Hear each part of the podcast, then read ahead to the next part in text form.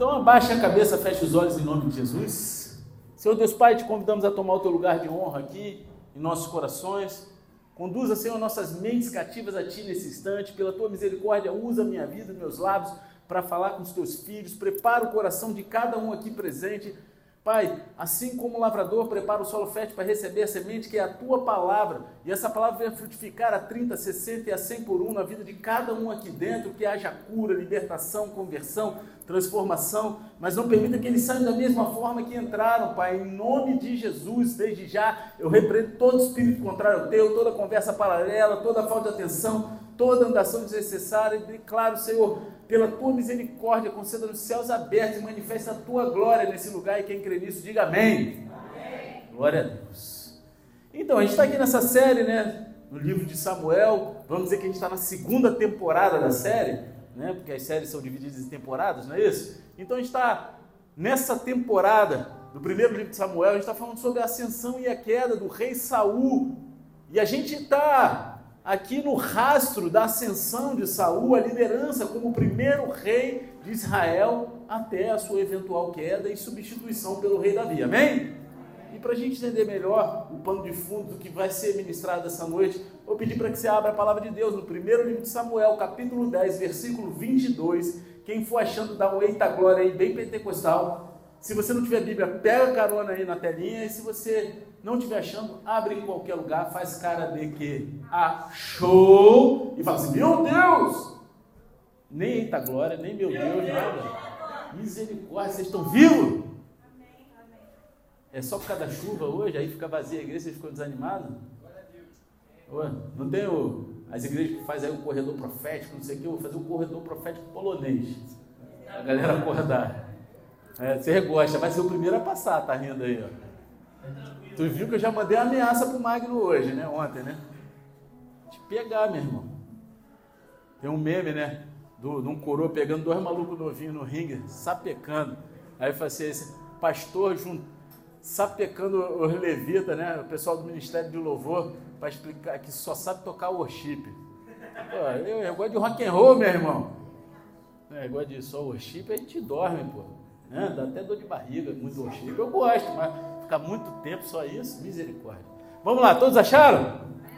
E diz assim, não, você fala assim, ah, pode ter dor de barriga, cara, eu sempre fui assim, eu viajava quando era moleque, de carro, né? Para longas distâncias, aqueles carros, a gente meu, minha mãe tinha uma caravan, aí as crianças tudo solto atrás, né? Old school, meu irmão, né? Esse negócio hoje em dia, cadeirinha, presinho, não. E a gente é solto na mala, as bagagens no teto e a gente solto na mala do carro. Aí, pô, via aquelas fitas cassete, né? Pô, quando a música era maneira, ia fluindo, mas quando era ruim, eu passava mal, dava ânsia de vômito, tinha que tomar 10 litros d'água. Aí mudava a música, parecia que o bagulho deu sobrevida. Eu sou assim, meu irmão. Então, muito tempo de worship, esse negócio me dá, me dá uma náusea.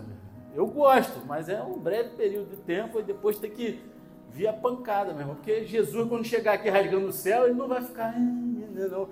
Vai vir rajando mesmo com trombeta, o pau quebrando, o barulho de espada, já viu?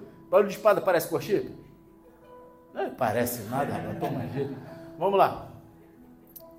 Fala aqui.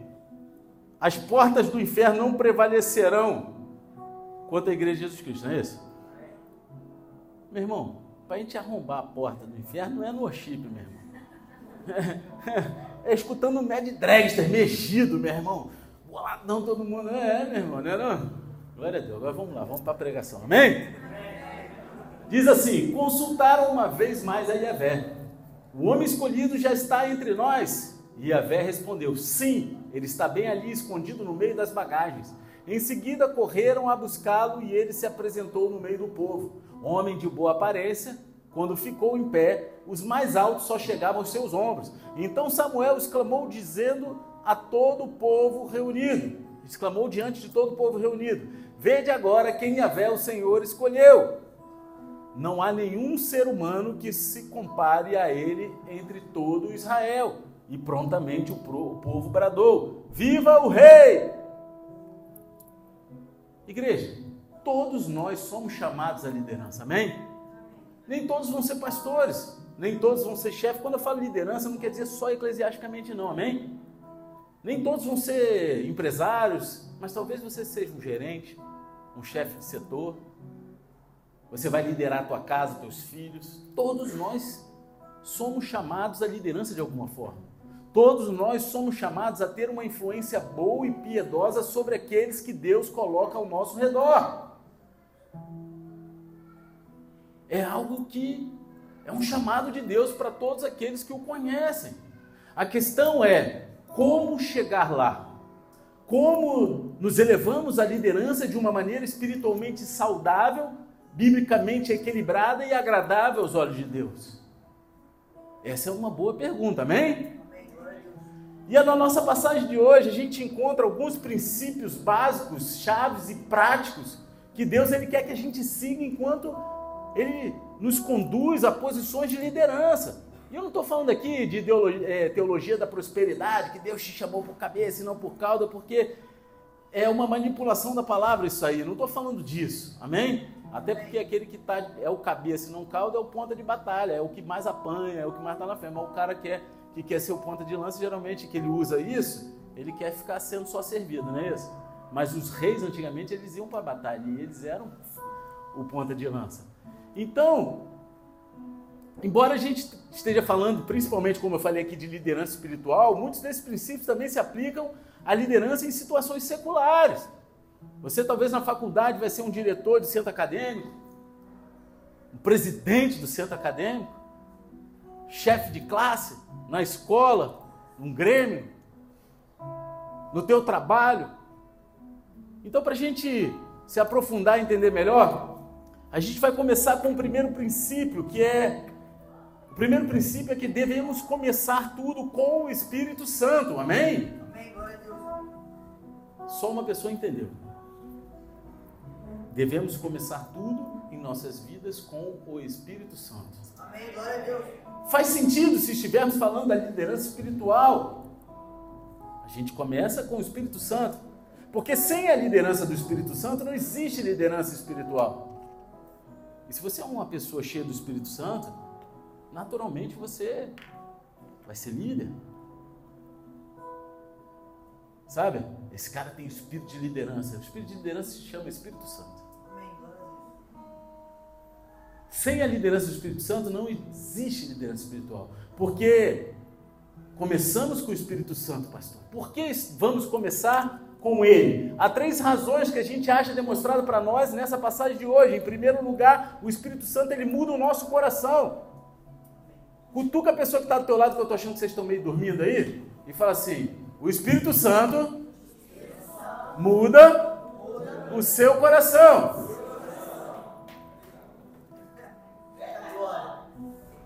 Pensei que a igreja ia rodar no mando agora, hein? Aleluia, Jeová. Primeiro livro de Samuel, capítulo 10, versículo 9 diz assim: Assim que voltou as costas para deixar Samuel e partir para casa, Deus mudou o coração de Saul, e todos aqueles sinais se cumpriram naquele mesmo dia. Aqui fala que Deus mudou o coração de Saul. Na semana passada a gente olhou três sinais milagrosos que Deus usaria para confirmar o chamado na vida de Saul. E agora a gente aprende que todos os três sinais proféticos que foram liberados por Samuel sobre a vida de Saul, eles aconteceram, assim como Samuel havia predito. Só que mais importante ainda, a gente aprende que à medida que Saul se virou para deixar Samuel, Deus mudou o coração dele. Deus ele muda o nosso coração através do Espírito Santo. A primeira razão pela qual começamos com o Espírito Santo é porque o Espírito Santo ele muda o nosso coração. A gente lê lá em Tito, capítulo 3, versículo 5, ele nos salvou por meio do lavar regenerador e renovador do Espírito Santo, que ele derramou copiosamente sobre nós em toda a sua generosidade por intermédio de Jesus Cristo, nosso Salvador. Regenerador e renovador. Isso remete à mudança antes de nos achegarmos a Cristo, nossos corações eles eram teimosos com Deus. Nós éramos rebeldes, desobedientes. Mas quando a gente se achegou a Cristo, o Espírito Santo vem e limpa os nossos corações. Ele nos purifica, ele nos transforma, ele muda o nosso coração. Muitas vezes quando a gente se converte, a gente pede, Senhor, me dá um novo coração, não é assim? Quantos aqui, quando se converteram, pediram, clamaram, Cara, eu recebi uma resposta de mas eu não vou contar essa história aqui não, porque eu conto então. Cara, eu estava orando, Senhor, eu preciso de um novo coração, eu quero um novo coração, me dá. E eu era uma oração minha com Deus. Eu clamando a Ele, eu chorava, eu quero um novo coração. Meu coração é, era mal pra caramba. Eu era ruim, mal igual pica-pau, né? Como diz por aí. Cara, e aí um dia era o presbítero que estava pregando e ele pregou sobre um novo coração. E aí de repente ele desceu do altar, veio até mim, no apelo, botou a mão no meu coração e começou a falar: Tenho ouvido o seu clamor, o seu choro. E essa noite eu te dou um novo coração. Cara, eu comecei a chorar. Até que um doido, toda igreja precisa de um doido, né? Precisa de um doido. Não sei quem é aqui, eu sei que tem uns, um ou outro, mas igual é o fanfarrão, não tem não. Aí daqui a pouco eu sinto uns tapão nas costas, nas orações em língua, que não era oração em língua, né? Aí quando eu olho para trás, meu irmão, era o maluco que estava atrás de mim, era barapô, dando uns tapão, cumprimentando. Né? Era um doidinho que tinha lá na igreja, que vivia doid... fazendo as doidices dele. Mas era bênção. Mas você está entendendo? Deus, ele vem, ele limpa, ele muda, ele transforma os nossos corações. Se você não clamou isso um dia, comece a clamar hoje. Se você ainda não teve o teu coração transformado depois que você veio a Cristo, cara, hoje é um bom dia para você começar a pedir para que Deus te dê um novo coração. E este é o primeiro passo essencial antes de assumir qualquer liderança em nossas vidas a caminho de Deus. Porque quando somos líderes, seja secularmente ou eclesiasticamente, vocês sabem que quando eu falo secularmente, eu estou falando de coisas lá de fora da igreja, amém? Do mundo, amém? Amém? Tá. Seja secularmente ou, eclesiasticamente, a gente precisa ter o coração transformado. Amém? Porque o Espírito Santo ele muda o nosso coração. Em seguida, quando ele muda o nosso coração, ele traz as mudanças visíveis em nossas vidas. Primeiro livro de Samuel, capítulo 10, versículo 10 ao 12, diz: Partindo dali, Saul e seus servos chegaram a Gibeá, e logo um grupo de profetas veio caminhando na direção de Saul. O Espírito de Deus se apossou dele, e imediatamente ele profetizou entre os profetas. Quando os que já o conheciam o observaram profetizando com um grupo, comentavam uns com os outros: Que terá acontecido com o filho de Quis? Ora, Saul está bem, está também na sociedade dos profetas? Então um homem que morava ali exclamou: Porventura, os pais destes homens também são profetas? E daí surgiu o seguinte dito popular: Será que Saul também virou profeta? E eu gosto quando me converti, eu logo me deparei com essa passagem, e eu lia na versão NTLH. E aí assim, e Saul virou profeta? Eu, aí, aí, tudo na igreja eu falava isso, e, e assim surgiu o ditado: Saul virou profeta? Quando Saul chegou a Gibeá, ele conhece esse grupo de profetas e assim como Samuel disse, o Espírito de Deus ele vem sobre ele e ele começa a profetizar junto com eles. Cara, imagina que loucura! Você está andando, você se depara com os profetas. Eu imagino que ele começou a marchar no poder, meu irmão. Sabe? Hã? Quem é que imagina isso também? A loucura doida. Não?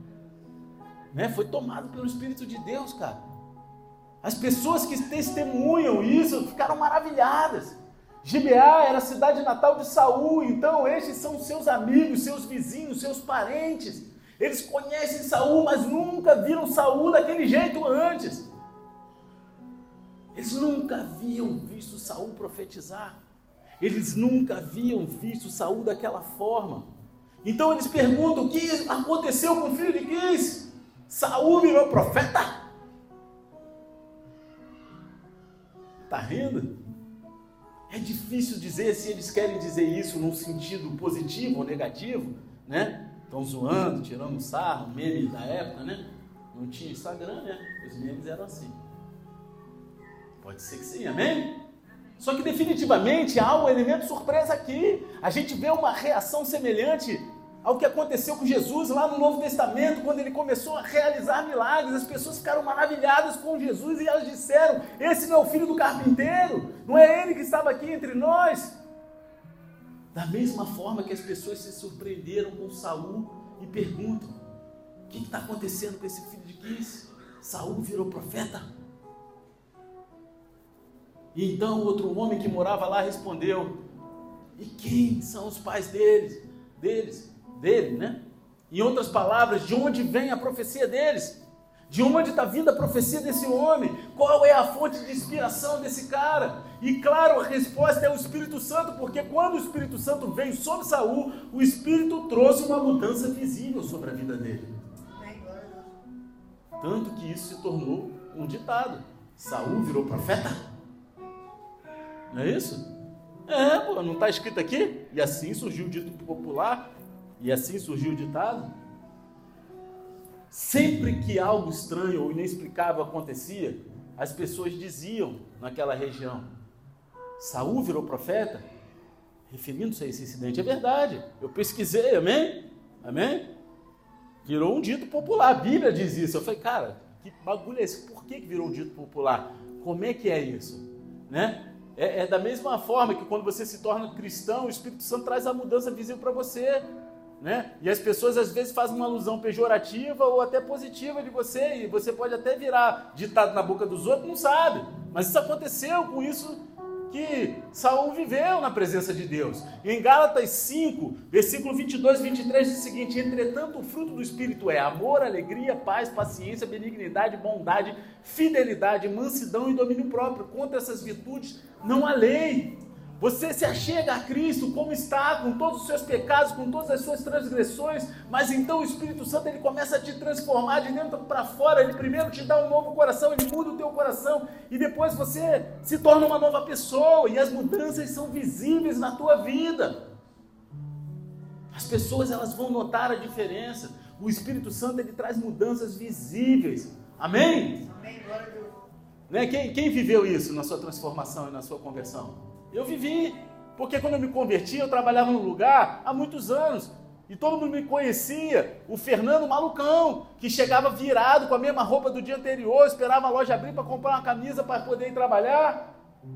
E aí, de repente, eu me converti, Deus me dá um novo coração, minhas atitudes mudaram, param de falar palavrão, já não participo mais das rodinhas de conversas vãs e tolas. Fofoca eu nunca gostei de participar mesmo.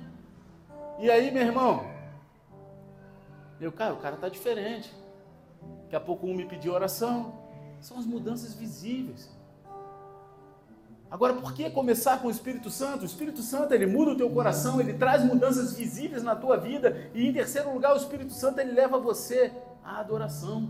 Porque quem nos conduz a adorar a Deus é o próprio Espírito Santo. Amém?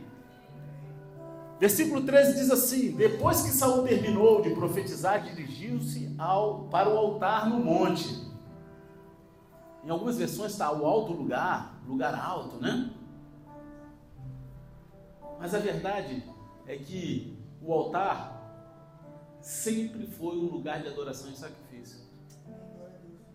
Ele foi para o altar porque era um lugar de adoração e sacrifício. Aqui não é um lugar de coisa linda e maravilhosa. Deus opera coisas lindas e maravilhosas através do altar dele. Mas é um lugar de adoração e sacrifício.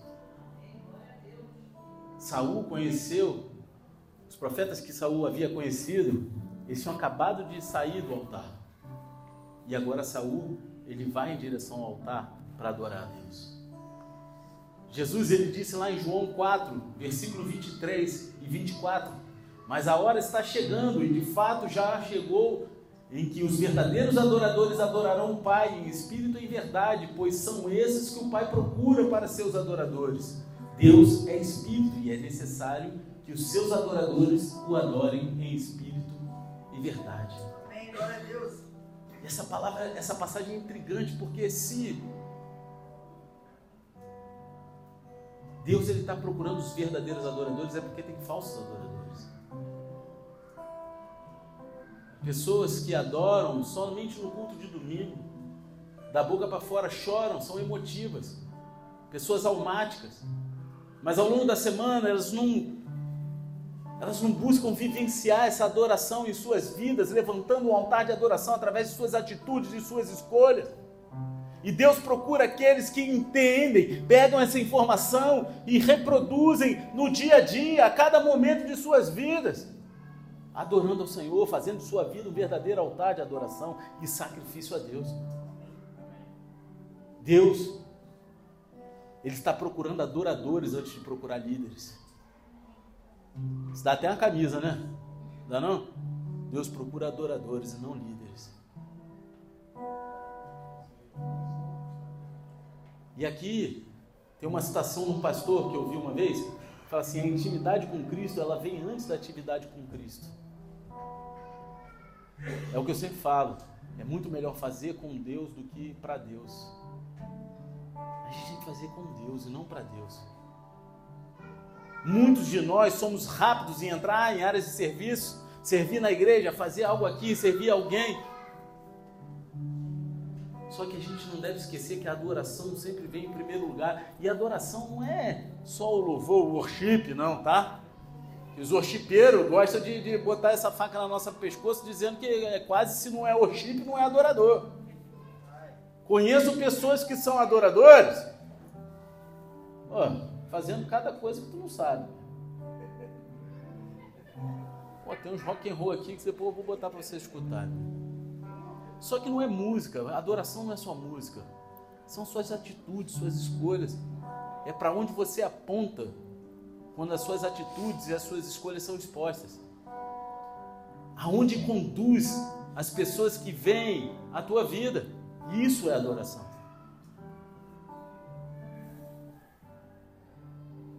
Tem um comentarista que escreveu o seguinte, comentarista bíblico. Ele fala assim: não existe tal coisa como um líder espiritual feito por si mesmo.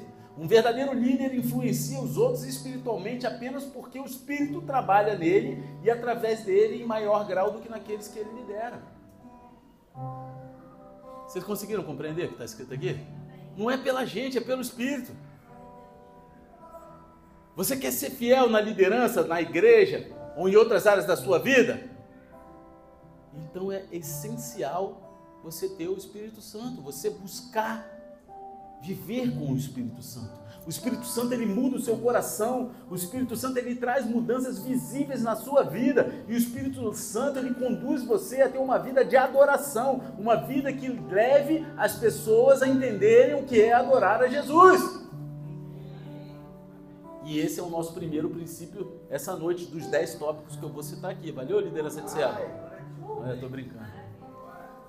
Fica todo mundo já assim, meio sorriso amarelo. Acho que ele tá mentindo, ele tá zoando.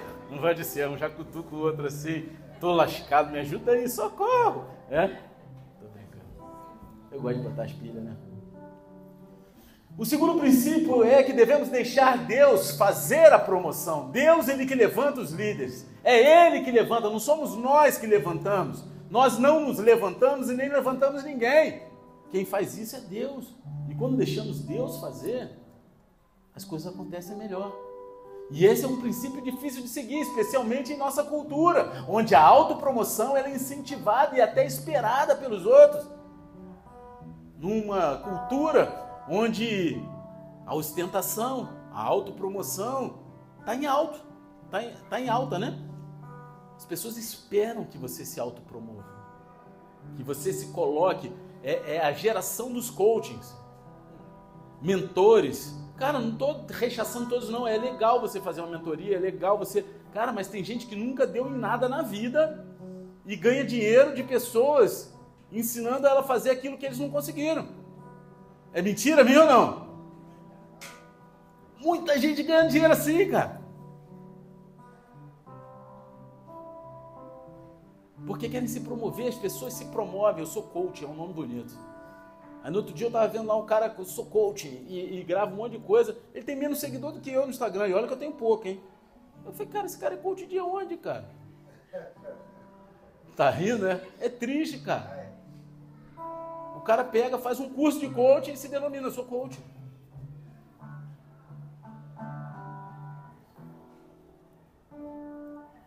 Mas é muito importante que a gente busque essa presença do Espírito Santo entendendo que Deus é que vai nos promover. É Deus que nos vai, vai nos levantar, especialmente quando a gente fala de liderança espiritual na igreja. Em qualquer lugar. Cara, eu ia falar um negócio aqui, mas deixa pra Eu trabalhei num cartório onde meu avô foi oficial. Quando eu fui trabalhar lá, meu avô já havia falecido.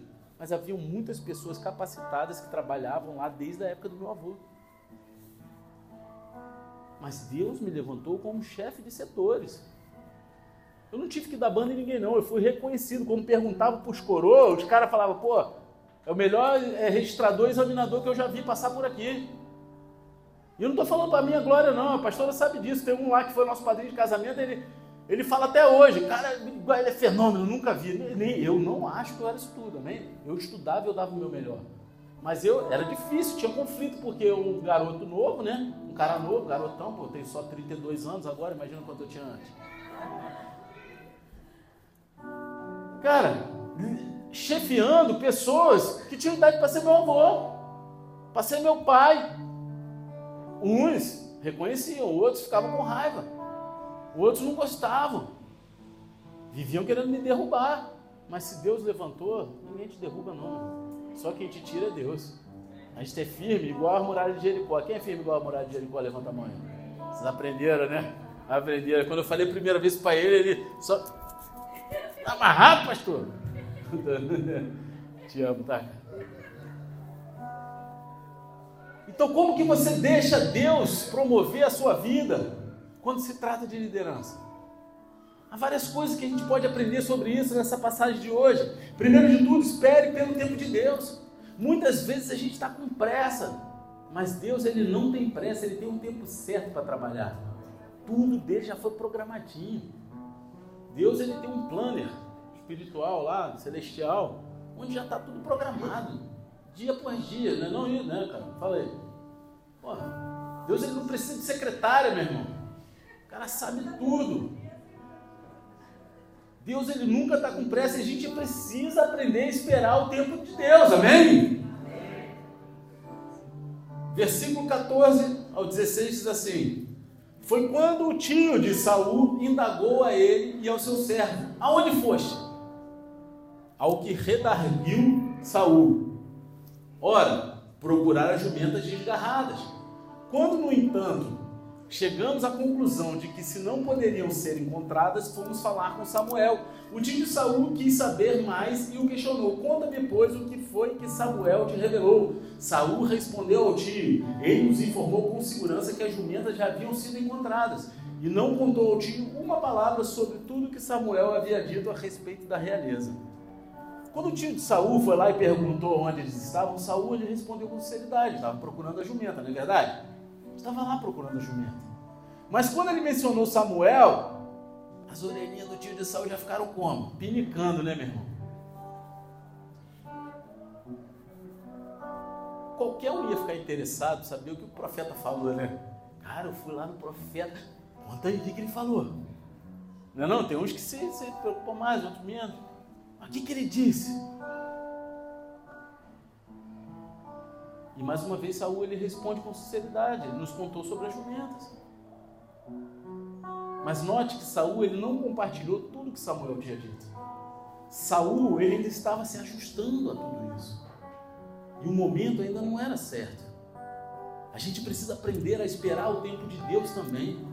Se você acha que Deus está chamando você em uma determinada direção, não tenha pressa para sair compartilhando com os outros, não publica isso no Facebook imediatamente. Não tenha pressa, mantenha no privado, guarda para você no teu coração, compartilha no máximo com uma pessoa, com a tua esposa, com teu marido, alguém que seja um parceiro de oração teu, teu líder que você confia no máximo, mas não é para sair falando para todo mundo, guarda para você, deixa Deus fazer o trabalho primeiro. Aí tem gente que Pode surgir uma vaga de emprego, não sei aonde, para virar chefe, mas lá já tem um cara trabalhando. Mas Deus até quer te levantar lá, mas aí você já começa a falar. Ai, vou estar lá, olha, Deus falou comigo, vou ficar lá. Cara, como é que a pessoa que está lá vai se sentir? A hora que tiver que ser, vai, Deus vai mover, deixa Deus fazer. Deixa Deus fazer. Não tenha pressa. 1 Pedro 5,6 diz o seguinte: sendo assim, humilhai-vos sob a poderosa mão de Deus para que Ele vos exalte no tempo certo. Se coloca diante de Deus, tenta discernir a voz de Deus e Ele vai te levantar no tempo certo. Não é você que vai se levantar. Eu não me autopromovi. Em nenhum momento. Inclusive, na primeira. Eu vou falar até de carga eclesial. Eu já falei aqui da minha vida secular, amém? Na primeira leva, quando a gente era missionário na praça, que alugou o primeiro espacinho lá na Turibe de Faria, eu tinha consciência de que eu não seria pastor aqui. Para mim, no meu coração, jamais seria pastor aqui. Eu estava aqui cumprindo a missão de, de abrir o núcleo. Quando a gente abriu, alugou o espaço, para mim eu falei assim, pô, missão cumprida, agora vamos para outro lugar. Esse aqui fugia da gente igual o diabo faz da cruz. Marcava, não ia, rapaz, era de graça. Tá rindo, né? Eu tinha célula na casa dele e ele fugia. Não era? E, e cara, eu estava tranquilão de que Deus ia mandar uma pessoa para pastorear e eu ia para outra frente de batalha para ajudar a abrir outra igreja. Você está entendendo? Eu não me promovi, eu não esperei isso. No tempo certo, no momento certo, Deus chamou, lembrou e falou: Vem, agora é a tua vez, vai lá e assume. Agora, a gente não deve apressar o processo. Isso foi em 2010. A gente veio parar aqui, abrindo uma igreja para a gente estar à frente, era em 2013. Três anos se passaram. A igreja, o núcleo ficou fechado um ano, não é isso? Um ano? Um ano e pouco. O primeiro passo para deixar Deus fazer a promoção é esperar pelo tempo de Deus. Espera pelo tempo de Deus. Para de querer apressar as coisas que Deus está fazendo na tua vida. Há um processo, há um tempo certo. Se a gente apressar, tentar apressar, a gente não vai vivenciar e aprender tudo que a gente precisa. Agora, em segundo lugar, a gente tem que confiar em Deus para abrir as portas certas. Tem gente que quer ajudar Deus a abrir as portas. Aí dá uma, dá uma pesada na porta. E existem duas coisas que abrem qualquer porta no mundo. Sabe o que é? Puxe e empurre. Hã? Puxe e empurre. Abre qualquer porta no mundo. E a chave também. Tem que estar aberta na chave. Vocês não entenderam, né? Depois eu conto melhor. Essa foi boa foi ruim? Foi mais ou menos. Né? Então tá bom. Versículo 17 ao 19 diz assim: Entremente Samuel convocou todo o povo de Israel à presença de Yahvé em Mispá e proclamou-lhes: Assim diz o Senhor, o Deus de Israel: Eu libertei Israel do Egito e vos salvei a todos do poder do Egito e da influência de todos os demais reinos que vos afligiam. Contudo, hoje vós rejeitastes o vosso Deus, aquele que vos livrou de todos os vossos males e de todas as vossas angústias, que vos oprimiam, e respondestes: Não, estabelecei sobre nós um rei. Agora, portanto, comparecei diante de Yahvé, de acordo com todas as vossas tribos e clãs. Aqui Samuel ele convoca um povo para uma assembleia pública para apresentar-lhe um novo rei. Ele fala, galera, vamos juntar aqui que vai ser apresentado o novo rei. Só que antes dele apresentar Saul, ele começa com uma palavra de repreensão ao povo. Ele vem descendo a lenha sobre a galera. Ele os lembra que eles rejeitaram a Deus que os salva em busca de um rei humano que pode ou não salvá-los. Só que ele, o rei humano, só pode salvar das coisas físicas enquanto o nosso Rei eterno, o Senhor, ele nos salva para a eternidade. Amém? E essa não era a vontade de Deus para eles naquele momento, mas Deus estava respondendo a oração deles de qualquer maneira. Lembre-se, tenha cuidado com aquilo que você pede. Amém? Às vezes, a gente se dá mal porque a gente não sabe pedir, está escrito isso na Bíblia. Agora, então, depois de repreendê-los, ele instrui a se apresentarem perante o Senhor por tribo, tribo por tribo. Historicamente, isso não era um bom sinal.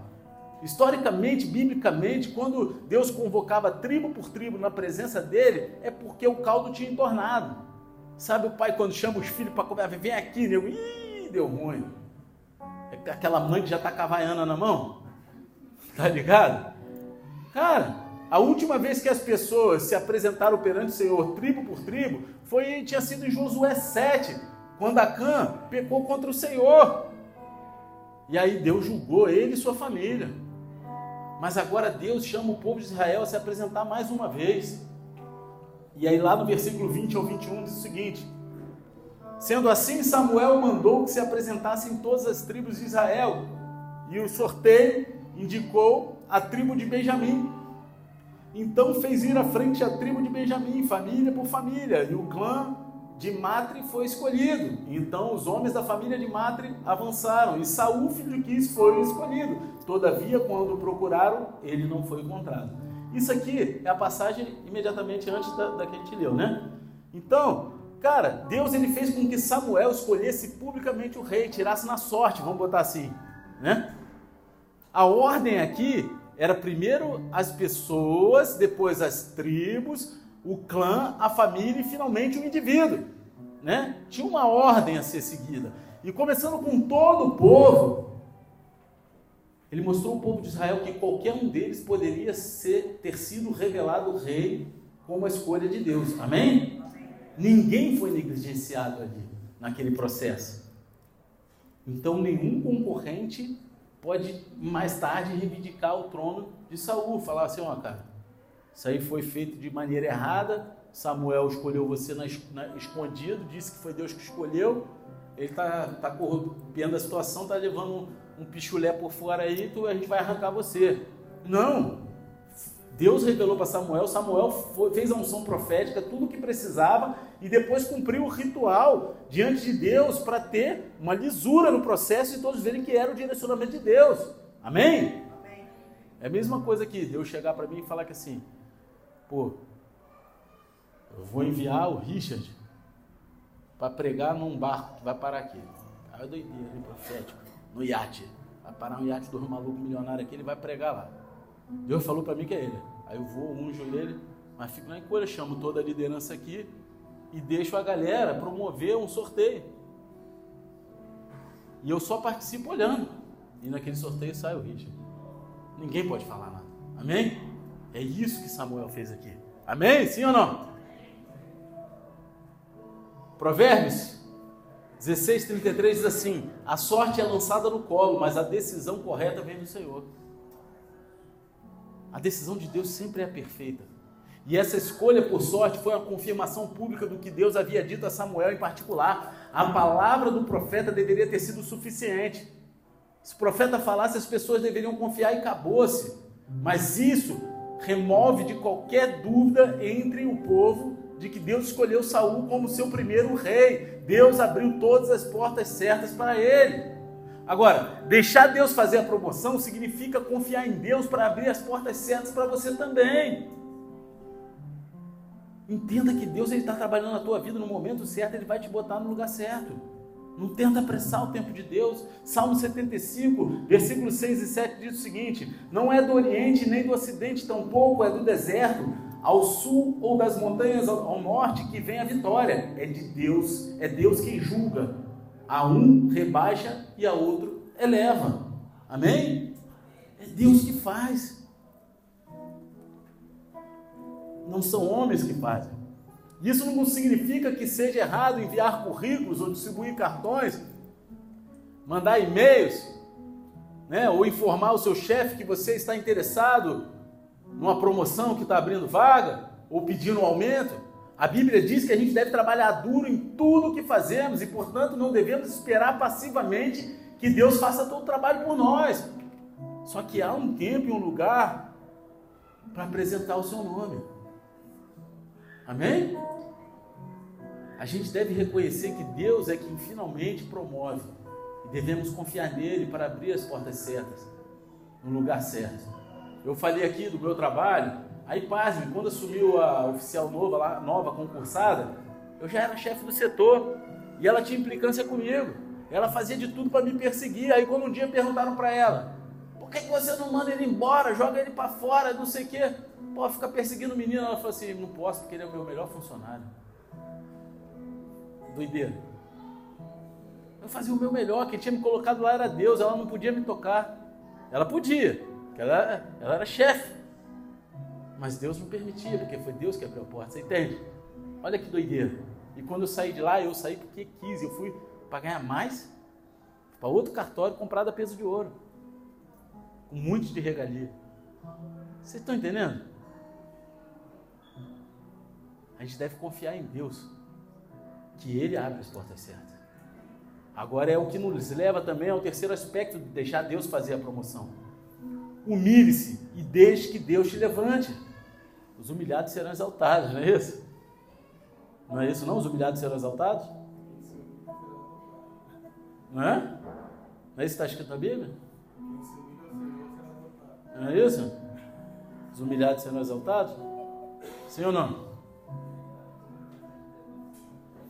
Humilhe-se, deixe que Deus te levante, cara. Em outras palavras, a sua atitude em tudo é fundamental. Primeiro livro de Samuel, capítulo 10, versículo 21 ao 24, diz assim: Então fez ir à frente a tribo de Benjamim, família por família, e o clã de Mata foi escolhido. Então os homens da família de Mata avançaram, e Saul, filho de Quis, foi escolhido. Todavia, quando procuraram, ele não foi encontrado. Consultaram uma vez mais Yahvé: O homem escolhido já está entre nós? E Yahvé respondeu: Sim, ele está bem ali, escondido no meio das bagagens. Em seguida correram a buscá-lo, e ele se apresentou no meio do povo, homem de boa aparência. Quando ficou de pé, os mais altos só chegavam aos seus ombros. Então Samuel exclamou diante de todo o povo reunido: Vede agora quem Yahvé, o Senhor, escolheu.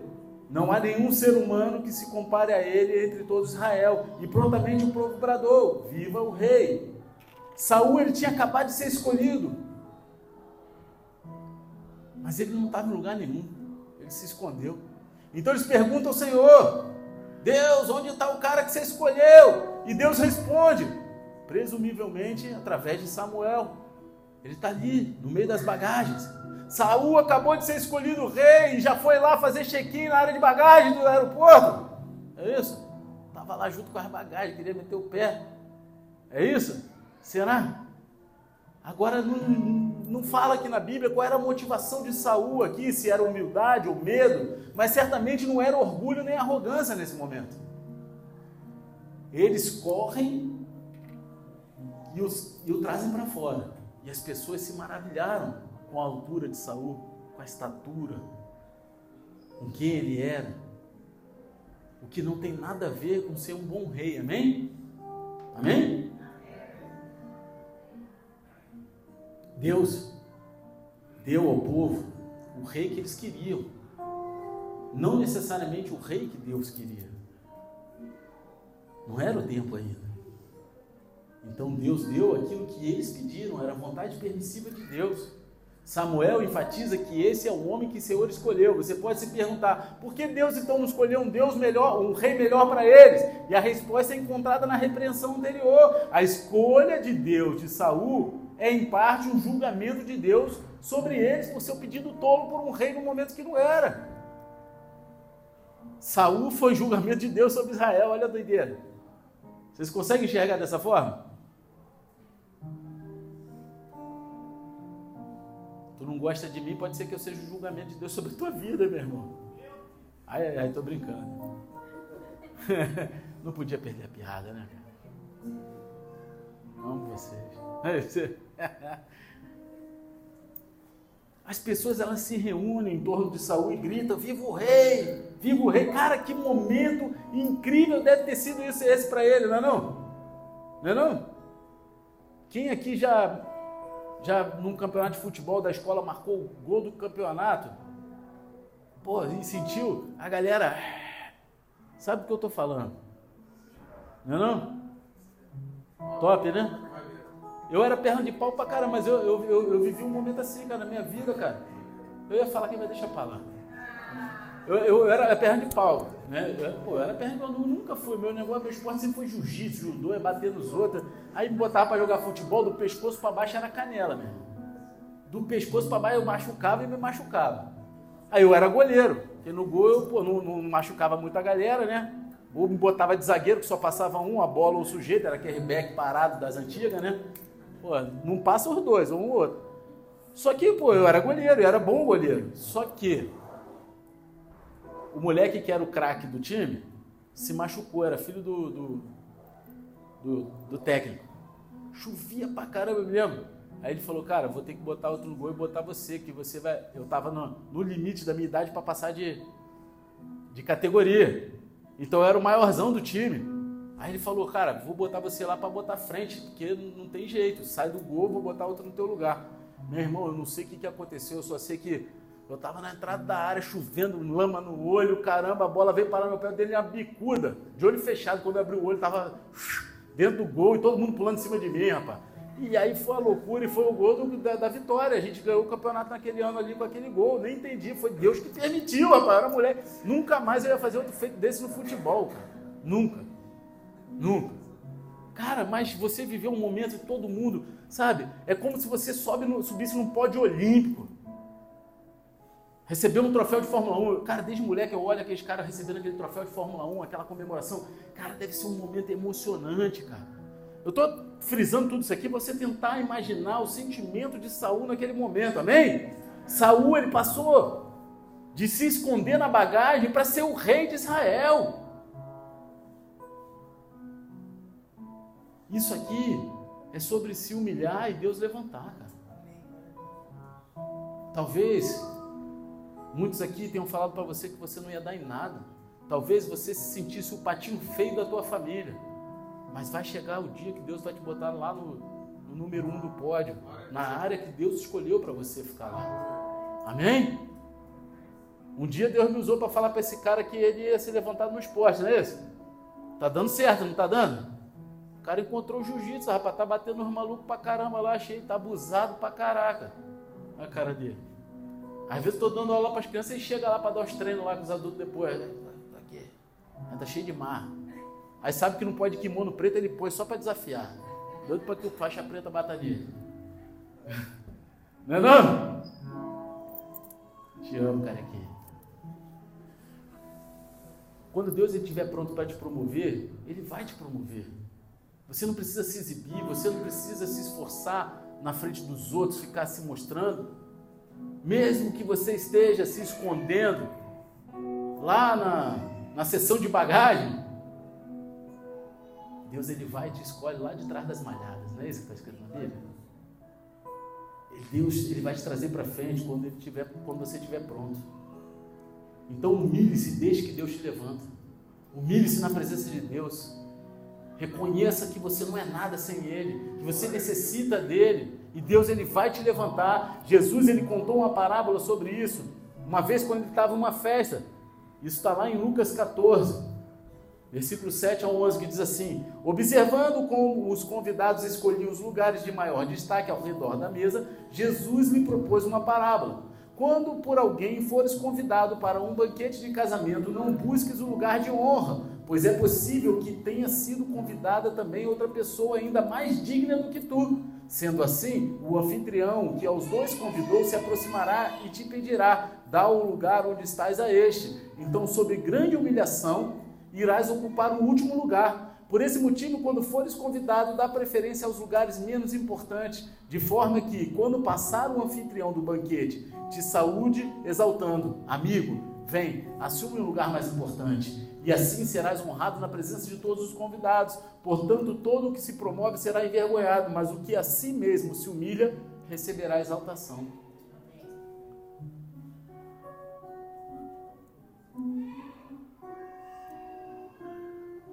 Se humilhe na presença do Senhor. Deus, Ele vai te levantar. Você não precisa se mostrar. Você não precisa aparecer para ninguém. A obra que você faz não é para pastor, não é para líder, não é para diácono, não é para presbítero, você faz é para Deus. E quando você faz para Deus, Deus que vê você trabalhando lá no secreto, Ele te levanta a hora que tiver que te levantar. Eu escutei isso no, no último culto que eu assisti na Barra da Tijuca, do pastor Davi. O pastor Davi chegou para mim, cara, e eu, eu, me senti honrado de escutar isso. Por quê? Ele chegou assim, poxa, Fernando, lembro de quando você chegou aqui, a maioria das pessoas nunca viram você trabalhar, te julgavam, mas você sempre fez a obra com todo, tanto zelo, tanto carinho, estava em quase todas as áreas da igreja ajudando você estava fazendo, e você fica feliz de abençoar a obra. E Deus sempre te viu, e por isso você está sendo enviado hoje. Glória a Deus pela tua vida. Então é Deus que vai levantar, cara. E eu estou falando isso porque eu morava do lado da igreja, cara. Eu não era da zeladoria, mas quantas vezes eu passei aspirador de pó naquele carpete, que o templo era todo de carpete. Quantas vezes eu fui lá para a porta da igreja, ficar lá orando, esperando alguém chegar. Quantas vezes eu fui lá para ajudar um ou outro, perturbar o docinho, às vezes perturbar o mineiro que dormiam na igreja. Aí eles botavam logo para fazer alguma coisa. Quantas vezes? Eu fazia. Quando eu tinha oportunidade de abençoar alguma coisa da igreja, eu abençoava. Mas eu não fazia para mostrar, não ficava falando para todo mundo. Quantas vezes eu paguei para as pessoas poderem participar da comunhão? Eu chegava para os caras, cara, vamos se juntar para pagar, voltou sem dinheiro, toma aí, cara, põe aí, paga dela, manda ela aí. Porque eu podia ir e eu ficava triste que outras pessoas não podiam ir. Lembra disso, meu amor? Vai falar que não para me envergonhar, porque ela sempre fala que não. No outro dia eu brinquei com ela, falei, pô, meu amor, tô falando um negócio do altar, ela lembra? Ela, não. Eu falei, pô, não fala nada, fica assim só, e depois quando tu lembrar, tu fala, é verdade, né? pô, não tô mentindo de altar, pô. Entendeu? Então, cara, eu, eu tô, hoje eu estou falando aqui, mas é algo que eu fiz lá atrás. E na época que eu fazia, eu não ficava mostrando para todo mundo, puxava o dinheiro, o cartão, estão pagando de fulana. Não, cara. Sabe? Vai lá e faz a tua parte, faz a obra de Deus, faz aquilo que Deus está. E Deus, ele, no momento certo, ele vai te levantar. E a gente está falando aqui sobre pessoas serem levantadas para uma liderança tanto eclesiástica, tanto espiritual quanto secular. E a gente analisou aqui até agora dois princípios que foi Devemos começar com o Espírito Santo e o segundo lugar que devemos deixar Deus nos promover. E agora a gente chega ao terceiro princípio, amém? E o último. graças a Deus. Graças a Deus. E ele é tão importante para que todos aqueles chamados à liderança cumpram o seu propósito. Aquele que entende isso, ele deve entender que ele deve servir a um público de um só. Servir ao público de um. Não importa quem você sirva na liderança, você está servindo a Deus em primeiro lugar. Não importa quantas pessoas Deus possa conceder a você liderar ou influenciar, Deus é o seu principal alvo. Sirva o público de um só.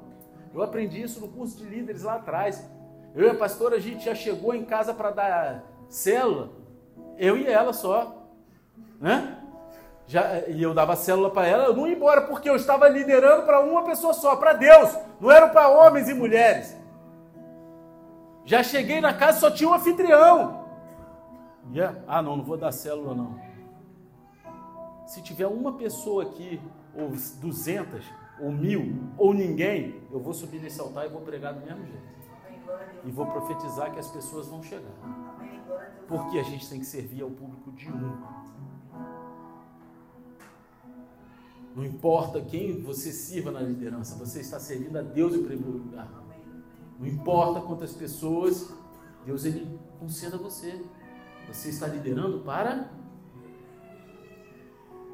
E como que você faz isso? Como você certifica que está servindo a Deus primeiro? Há dois princípios que a gente encontra aqui na história de Saul. Primeiro de tudo, honre a Deus e sua palavra. Honra a Deus, cara. Ser fiel no pouco, Deus vai te colocar no muito.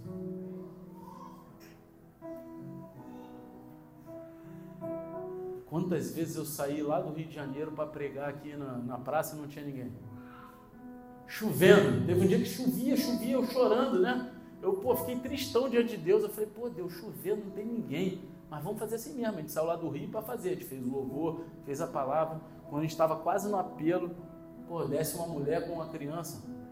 Aparece lá chorando. E ela aceitou Jesus. Lembra disso também, né, irmão? Graças a Deus.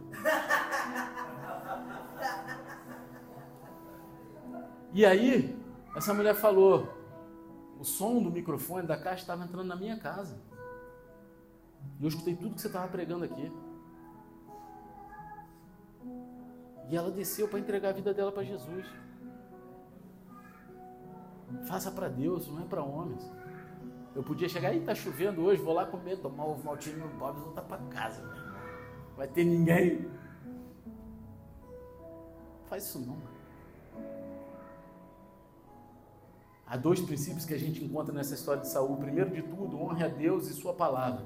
Está lá no versículo 25. Samuel expôs diante de toda a congregação as leis do reino e as escreveu num livro e depositou perante o Senhor.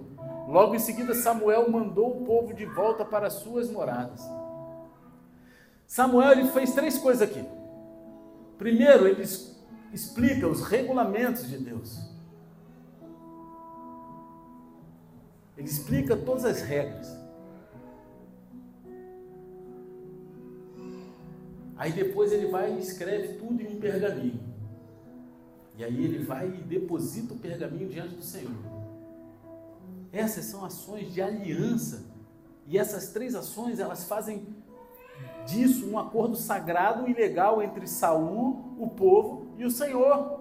Era isso, era esse ritual que fazia com que aquilo ali fosse uma aliança, um acordo sagrado. Deus ele já havia escrito esses regulamentos para a realeza através de Moisés, lá em Deuteronômio 17. Isso aqui não foi da cabeça de Samuel, não saiu do nada, ah, eu vou fazer. Não, tá lá. Uma das instruções era que o rei honrasse a Deus e sua palavra. A gente vê isso lá, versículos 18 e 19 de Deuteronômio 17. Quando ascender ao trono, do seu reino mandará escrever num rolo para seu estudo pessoal uma cópia da Torá, a lei que está aos cuidados dos sacerdotes e levitas. Trará sempre essa cópia consigo e terá de lê-la todos os dias da sua vida, a fim de que aprenda a amar reverentemente a Yahvé e a cumprir fielmente toda a palavra da Torá, a lei, bem como todos os seus mandamentos. E lá está, o rei é rei, ele é governante do seu povo, mas serve a um público de um só. Ele serve a um só, ele deve honrar a Deus e a sua palavra. Da mesma forma, você deve honrar a Deus e a palavra de Deus se você quiser liderar bem, em qualquer área da sua vida. Caso contrário, a sua liderança levará as pessoas para longe de Deus em vez em direção a Deus. Você vai conduzir as pessoas para longe de Deus, porque se não for baseado, não tiver compromisso com a palavra de Deus, teu compromisso como líder não são com pessoas, é com Deus. É para uma pessoa só. Depois que Samuel dá as instruções ao povo, ele despede todos de volta para suas casas. Observe que é Samuel quem dispensa o povo, não é Saul. Saul é rei, mas Samuel ainda está no comando. O rei é responsável pela palavra de Deus. Então o profeta, ele supera o rei.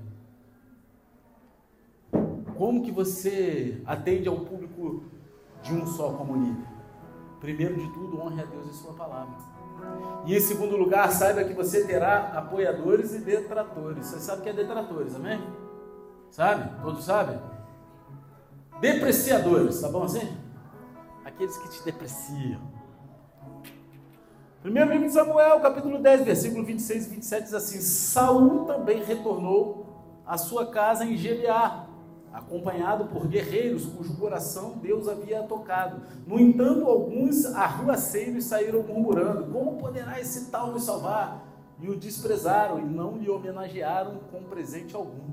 Saul, contudo, se fez de surdo.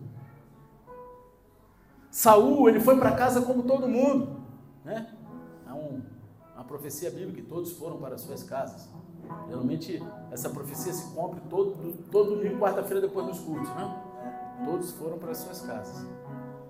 Só que de qualquer forma havia ainda, não havia ainda um lugar certo para o rei viver, não havia um palácio, não havia um lugar para o rei. E Saul, como todos os líderes, tinha apoiadores e depreciadores, detratores. Ele estava acompanhado por homens valentes, guerreiros. E a principal função do rei nesse momento, ela era militar. Era defender o povo para que esses homens formassem o núcleo do seu novo exército. Agora observe que Deus ele moveu os corações desses guerreiros para se juntar a Saul. Agora, quando você serve ao público de um, não há necessidade de manipular ou dominar os outros através de manipulação. Deixe Deus tocar o coração das pessoas para apoiar a sua liderança. Você não, não tem como obrigar ninguém a te respeitar ou, ou reconhecer a autoridade de Deus na tua vida. Não é pela nossa força. Deixa que Deus vai conduzir. Deixa Deus tocar no coração das pessoas. Vão ter pessoas que vão depreciar a tua liderança? Vão. Mas Deus vai levantar os guerreiros que vão levantar a espada por você.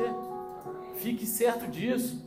Então Saul também teve seus detratores, os encrenqueiros que questionaram publicamente a sua liderança. O versículo 27 nos diz que eles o desprezaram e não lhe trouxeram presente algum. Agora, se você é líder também, vai ter os seus detratores. Se você faz algo que aparece, vai ter pessoa depreciando o teu trabalho. Nem todo mundo vai gostar de você, nem todo mundo vai gostar do seu estilo de liderança. Tudo bem. Seu trabalho é agradar a Deus e não as pessoas ao seu redor.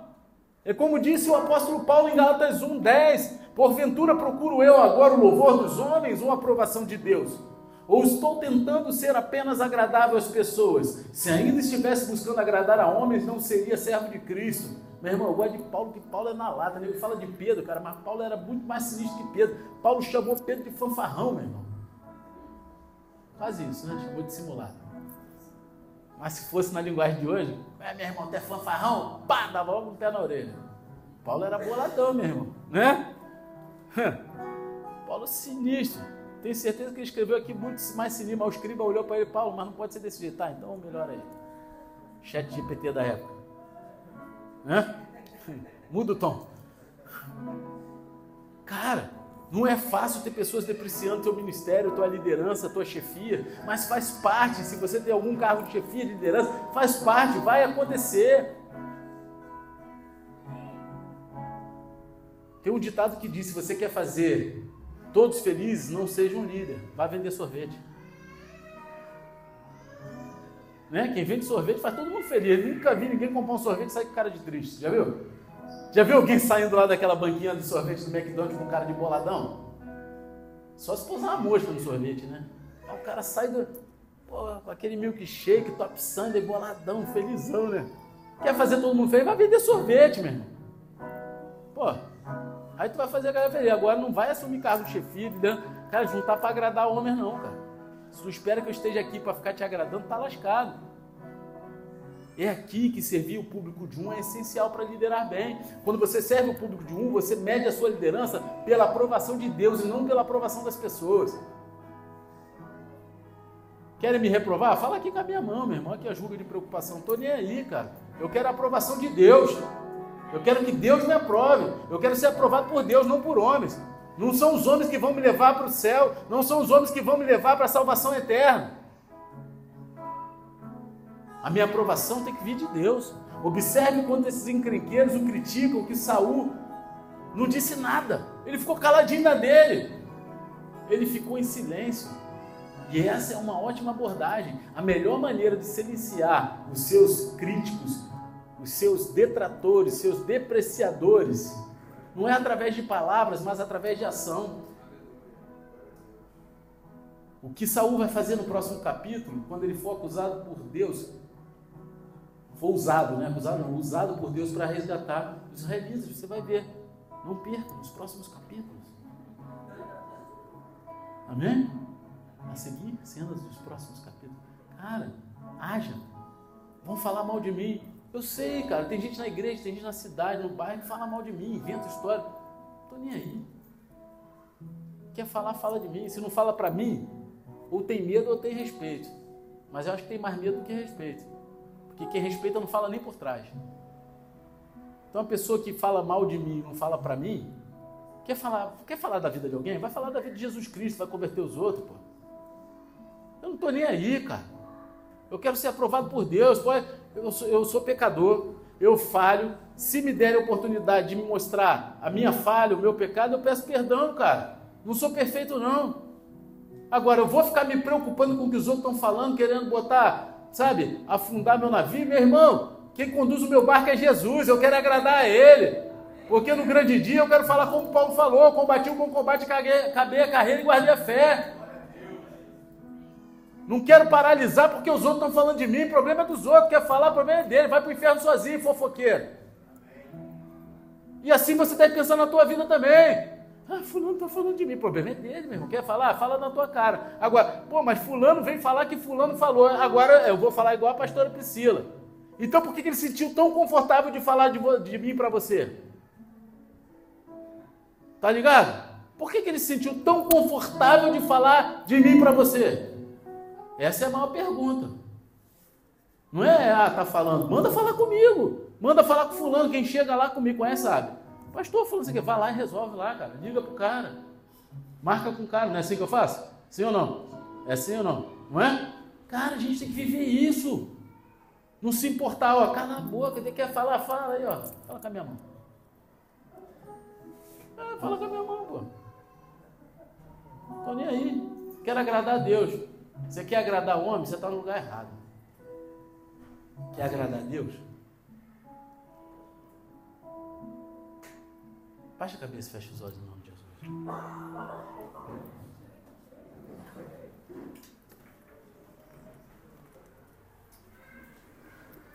A gente vive numa era de autopromoção e autoglória. E esses princípios de liderança que a gente discutiu hoje são estranhos aos nossos ouvidos.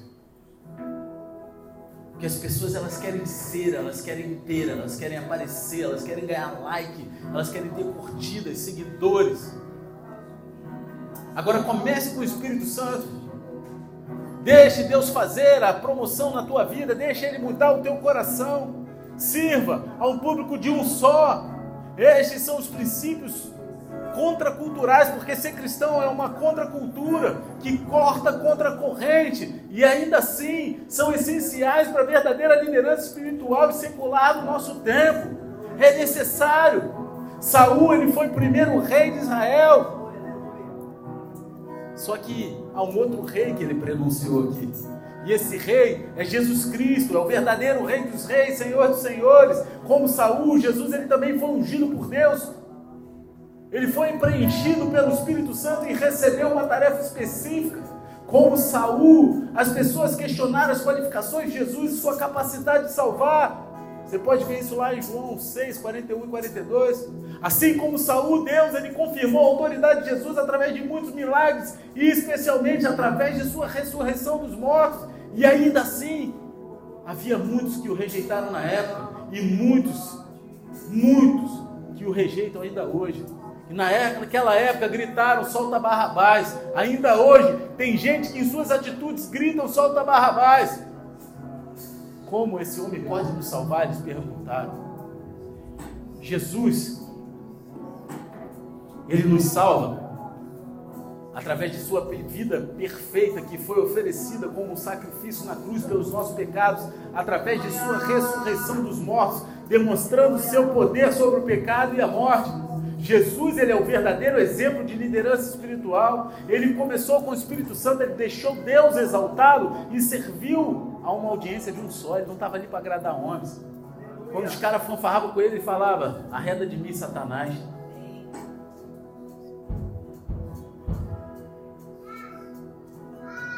E como Deus, ele chama eu, ele chama você para várias posições de liderança na vida que a gente possa fazer o mesmo. E eu quero fazer duas orações essa noite. Fica de pé, igreja, olhos fechados, mas de pé. Eu quero fazer a primeira oração com você que de repente entrou aqui pela primeira vez hoje, ou você já tem vindo aqui nessa igreja, frequentado alguma outra igreja, mas essa noite você entendeu que você precisa entregar a tua vida para Jesus, confessá-lo como seu único Senhor e Salvador, o único capaz de conduzi-lo até a eternidade, Ele e mais ninguém. Se você quer entregar a tua vida essa noite, Fazer essa oração comigo, coloca a tua mão no teu coração e repita comigo em nome de Jesus. Senhor Pai, me perdoa, por todo o tempo, que andei longe de ti. Mas essa noite, eu entrego, meu, coração, no teu altar, e, reconheço que Jesus Cristo, aquele, que morreu na cruz, e ao terceiro dia, ressuscitou é o meu único, é o meu único e suficiente, e suficiente Senhor e Salvador. Senhor e Salvador. Pai, Pai, escreve meu nome, escreve meu nome no livro da vida no livro da vida e me conduza, me conduza até a eternidade. até a eternidade. Em nome de Em nome de Jesus. Jesus. Amém. Amém. E amém. Continua com a tua mão no teu coração. Senhor Deus Pai, eu apresento aqui diante de ti essas pessoas, Senhor, que reconheceram o teu senhorio, se arrependeram essa noite e declararam, Senhor, que só o Senhor pode salvar. O Senhor é rei sobre a vida deles. Conduza-o, Senhor, pelo caminho da tua retidão, debaixo da tua mão consoladora, sem desviar nem para a direita nem para a esquerda, livre de toda a retaliação do inferno. Coloque os teus anjos acampados ao redor, que eles sejam a essência do teu amor, sendo um contigo e com a tua igreja, que é o teu corpo. Até o grande dia, e no grande dia eles falem como Paulo falou: combati o bom combate, acabei a carreira e guardei a fé, em nome de Jesus. Amém e amém. Glória a Deus. Agora eu quero fazer a segunda oração essa noite. E a oração que eu quero fazer com você essa noite.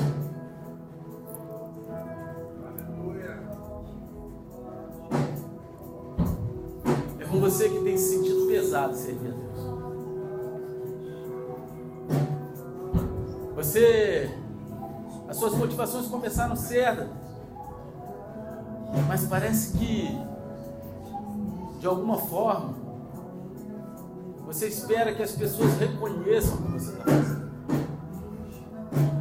E aí muitas pessoas, detratores, pessoas que não reconhecem, jogam um caminhão de areia em cima da tua felicidade, do teu ministério, do teu chamado, do teu trabalho, da tua promoção, e isso tem se tornado um peso para você. Só que Deus ele parou essa noite para dizer para você que ele tem te conduzido e tudo isso faz parte de um processo. Agora ele só precisa que você se permita mudar o teu coração. Não espere que homens vejam a obra que você está fazendo para ele, com ele, faça em primeiro lugar com ele. Deus ele quer mudar o teu coração essa noite. Ele quer fazer você entender o que é servir um público de um só. Se você recebeu a palavra de hoje, sai do teu lugar agora, em nome de Jesus. Vem até aqui à frente para a gente orar por você. Em nome de Jesus. Deus ele quer mudar a tua história. Deus ele quer te dar um novo coração essa noite. Ele quer tirar todo o peso que você carregou até aqui. Ele quer fazer com que você se alegre aonde Deus está te levando e não olhe para as pessoas que estão te depreciando. Porque Deus ele tem um chamado para você, ele tem um chamado para cada um de nós. E enquanto não entendermos isso, a gente vai esperar que outras pessoas reconheçam aquilo que Deus tem que reconhecer. No tempo certo, Deus vai levantar cada um de nós para o lugar certo. Tem mais pessoas que estão vivendo essa angústia. Sai do teu lugar. Sai do teu lugar. Não permita sair por aquela porta essa noite sem reconhecer que você precisa desse conselho diante de Deus, que você precisa de um novo coração.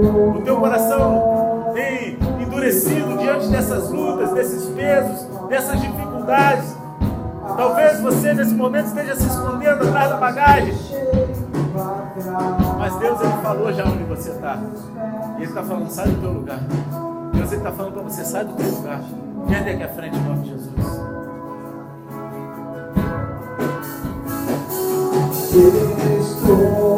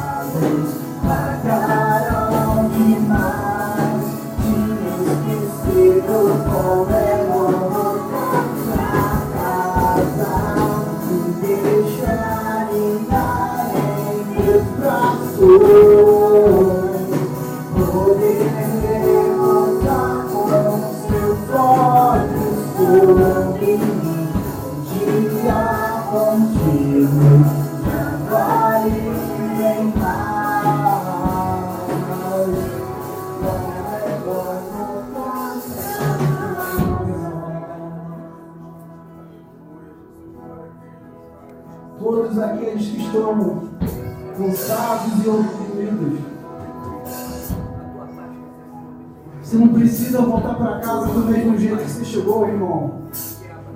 Agora é o momento. Jesus nos convida para trocar o fardo com Ele.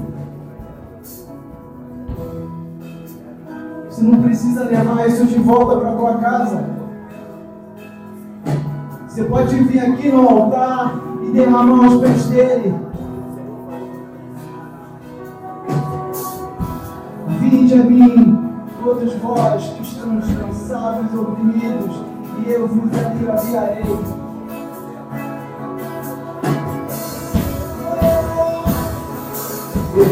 Estou voltando ao meu lar de paz.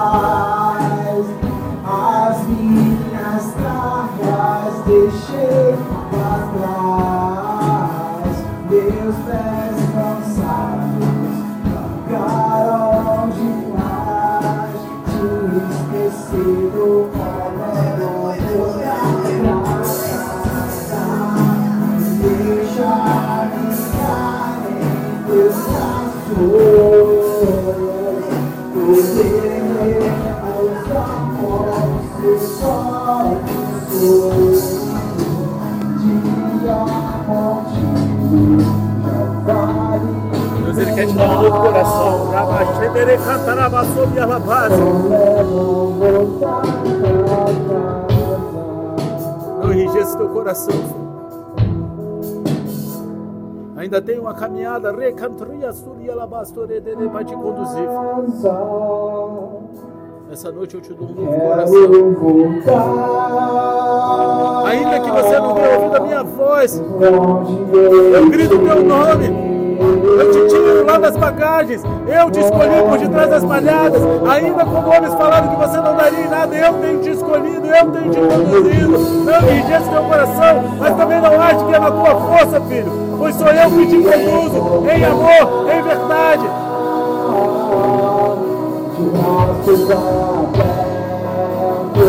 Somente suba ao lugar de adoração.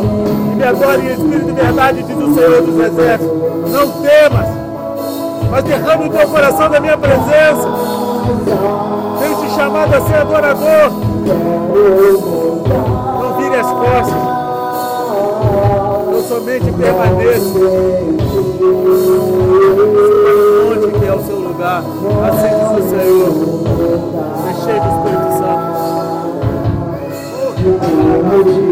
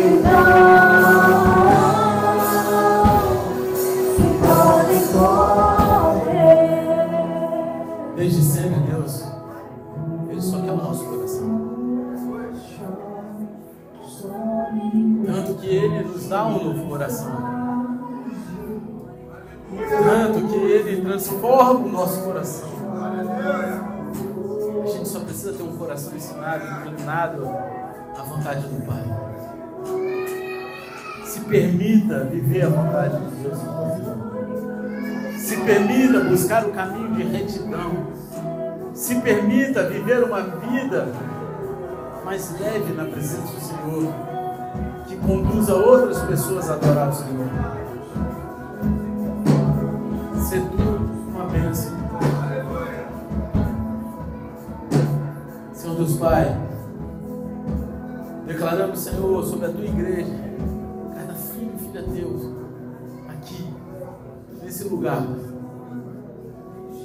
transforma os nossos corações.